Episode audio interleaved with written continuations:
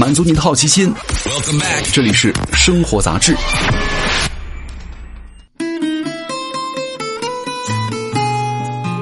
嗨，各位好，欢迎来到生活杂志，我是奥巴庆。今天来跟各位聊一聊奶茶。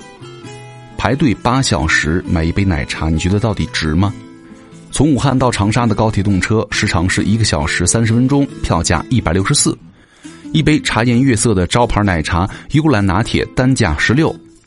在武汉开业的第一天，长队排到了八个小时以外，这还是商家明确亮出的提示牌子的数字。那如果你着急、迫切的想喝一杯传说当中的网红茶饮，你也可以请黄牛插队。网传高峰期呢，喊价直奔三百块钱。我们来做一个简单的算术题：从武汉到长沙来回也只需要三个小时，花费三百二十八，总成本呢，也许比在武汉的茶颜悦色店铺排队的时间加中途实在排不下去了，花好几百请人插队的花费还要低。当然了，这只是最笨的一种假设，在网红奶茶界呢，没有跨不过去的难关。二零二零年的十二月一号，湖南长沙本地的饮料店茶颜悦色在武汉开出了第一家分店。那么这也是他首次踏出了长沙家门，正式开启了省外的扩张之路。这可不是一般的奶茶，而是近年来呢令无数英雄竞折腰的长沙名片儿来自长沙，不喝茶颜悦色，相当于去了西藏不看布达拉宫。喝了你不一定觉得值，但是不喝一定会遗憾。这恐怕成为了当代吃货当中的茶言茶语的心结了。那么，对于那些没有喝过茶颜悦色的人来说呢？三百块钱买一杯茶颜悦色，让他们闻之色变，真的有那么好喝吗？其实，当你产生这样的疑问的时候啊，他们就成功了一半了。从商业角度来说呢，茶颜悦色受到了全网热议，引来了八个小时的长队和黄牛费的追捧，一切都在证实品牌下一站走进武汉是非常明智且成功的。我们把视域放大，这样近乎疯狂的迷恋呢，是今时今日社会运行的某种青年逻辑，可以称之为浮躁，亦或是流量。反正只要“网红”二字呢冠在任何物品面前，黑红就是必然的道路了。曾几何时，当奶茶还是止于土豆啊、猪肉、巧克力一样的寻常食物的时候呢，一杯印着周杰伦头像的香飘飘奶茶还要不到五块钱。今天新开业的武汉茶颜悦色店的门口呢，高峰时期的黄牛能够开出好几百的排队价，啊，还不包括了奶茶本身的价格。从五块到三百块，奶茶从此不再是奶茶了。对于一个自诩正常的九零后呢，我刚听到上百元的奶茶的时候，震惊和质疑啊，很快压过了品尝的欲望。朋友们笑说，比女孩子想方设法找到代购去买那个 SK two 还贵。消费心理学觉得，排队通过了类似饥饿营销的原理呢，营造出了供不应求的假象，让消费者在排队的过程当中呢，不知不觉产生物有所值甚至物超所值的错觉。但是也有人反对啊，半小时是底线了，超过一定的时间成本，反而会让人产生不切实际的期待。你茶颜悦色再神，也终究是一杯奶茶嘛，满足的是人的口腹之欲，并不是什么必须的或者是神丹妙丸。其实呢，天价奶茶并不是第一次出现了。就在去年，周杰伦的一首 MV《说好不哭》呢，炒红了自家的品牌奶茶。那关键是啊，台湾店铺当中，周董亲自经常是深陷了店铺做宣传。这可是在演唱会路演之外最接地气的追星的机会了。后来呢，周杰伦把自家的奶茶开到了杭州，排队要一个半小时，排队服务加价是一百五到两百块钱一杯。如果找黄牛要的话，直接是五百块一杯。因为周杰伦呢自带流量传播，靠的是个人的影响力；那茶颜悦色呢，靠的是互联网时代讲故事、营造个性氛围的手段。放在时代环境之下，茶颜悦色的走红呢，绝非偶然。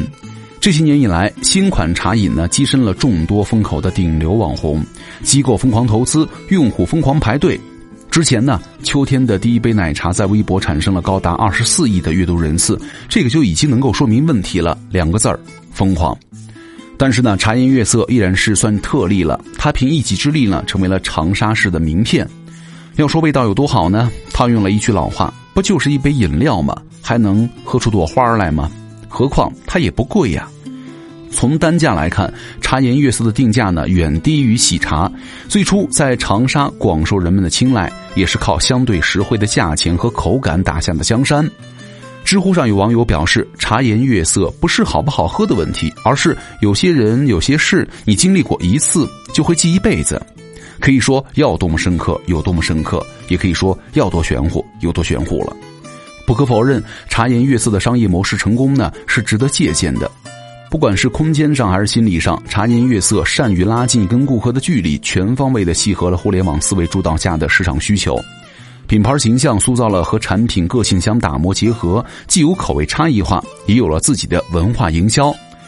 围绕近年来呢热度居高不下的国潮古典风概念大做文章，逐渐坐稳了规模虽小却足够有特色的品牌定位。但是，作为一杯奶茶、一份食物，拥趸无数的粉丝，掀起大众情绪的情感无数，是否有点过于魔幻了？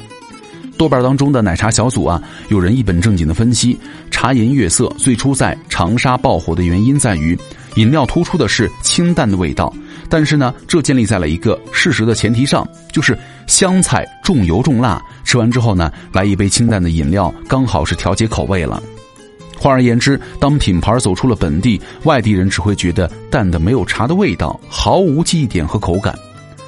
万物皆可网红的时代呢，哪怕你是一杯饮料，只要抓住了大众，尤其是青年群体的口味呢，或者是迎合了当今时代的某个痛点，你就有可能会成为一个 IP 的潜质了。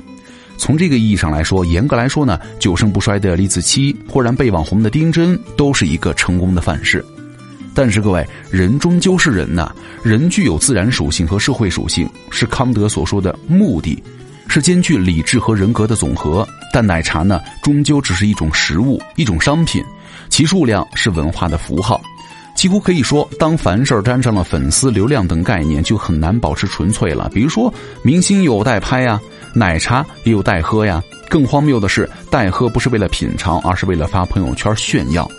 在万物皆可商业化的时代，虚荣心很大的满足，而且被利用。比高价加长时间排队更高级的喝茶方式呢，正好是利用了运气好、排队人少，或者就在自家门口。当别人费尽心机想得到一杯的时候呢，我已经一杯半下肚了。喜欢茶颜悦色的人呢，可能有一百个喜欢他的理由，也可能只有一个。总之，他会在别人家的奶茶面前不惜捍卫那一或一百个理由。这不仅仅是对某一个品牌的喜好，更是对于一种自身的判断、选择的肯定，就像追星一样，也是对于自己的眼光的自豪感和本能的拥护了。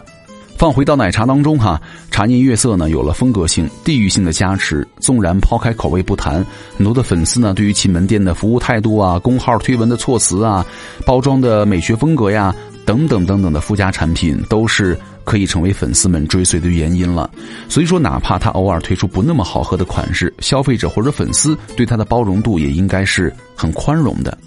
那从这个意义上来看，从秋天的第一杯奶茶到排队八小时喝了八分钟的当代年轻人对于奶茶的狂热崇拜，算得上是单纯的情感态度，也算得是较为简单的文化现象了。其实，种种关于奶茶的魔幻现实的背后呢？既是说不清道不明的诡异，也是只有为了网红产品不愿意跋涉千里的年轻人才能够接受和明白的逻辑。不过天大的事儿不就是几个钱、几个小时的事儿吗？一杯下肚，万事儿皆清。退一万步讲，不管怎样，第一杯茶颜悦色的确可以让今年以来在沉寂当中度过的武汉有了点生气了。好，感谢各位收听本期的生活杂志，我是奥巴庆，咱们下期见啦，拜拜。